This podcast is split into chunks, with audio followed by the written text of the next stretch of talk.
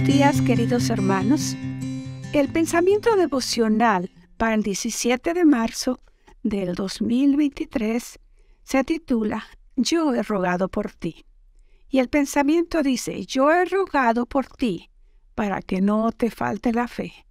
Y tú, cuando te hayas vuelto a mí, ayuda a tus hermanos a permanecer firmes. Lucas 22, 32.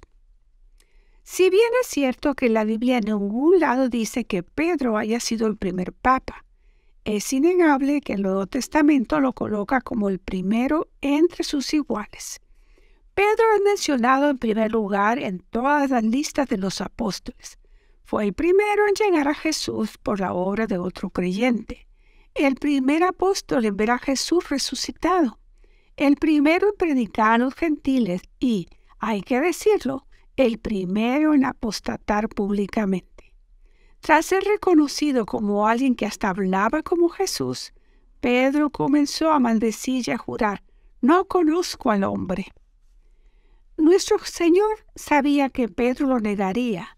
¿Y qué hizo el Señor para por este primer apóstata? Leamos. Dijo también el Señor, Simón, Simón, Mira que Satanás os ha pedido a ustedes para sacudirlos como si fueran trigo. Pero yo he rogado por ti, para que no te falte la fe. Y tú, cuando hayas vuelto a mí, ayuda a tus hermanos a permanecer firmes. Hay dos aspectos claves en este pasaje. Analicémoslos. En, en primer lugar, la caída de Pedro no tomó por sorpresa al Señor. Él sabía que en el momento de la prueba la fe del apóstol sería sacudida. Sin embargo, Jesús rogó por Pedro, intercedió para que cuando éste fallara comprendiera que podía regresar y renovar su relación con el Señor. La diferencia entre Pedro y Judas no estuvo en la caída, sino en que el primero creyó en la restauración. Al igual que cayó Pedro en esta oportunidad, nosotros también hemos caído se nos ha derrumbado la fe posiblemente en más de una ocasión y en más de dos también. Pero a pesar de ello, Cristo sigue intercediendo por todos nosotros. Cuando el pecado pasado o presente intente agrandarse nuestra mente y de esa manera aplastar nuestra fe y nuestra esperanza, recordemos que la gracia divina es mucho más grande que nuestro pecado.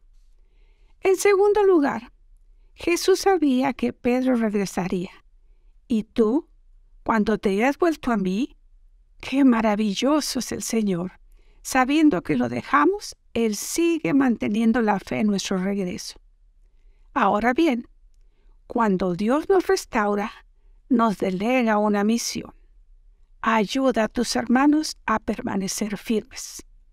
Que la experiencia vivida nos haga sensibles, no insensibles no es el momento para viejas cobardías.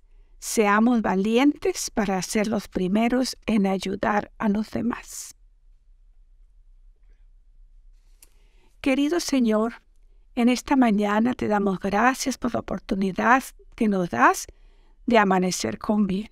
Rogamos, Señor, que en este día podamos permanecer firmes en nuestra fe y ayudar a los que necesitan de ti. Gracias Señor por tu grande amor y tu grande paciencia para con nosotros.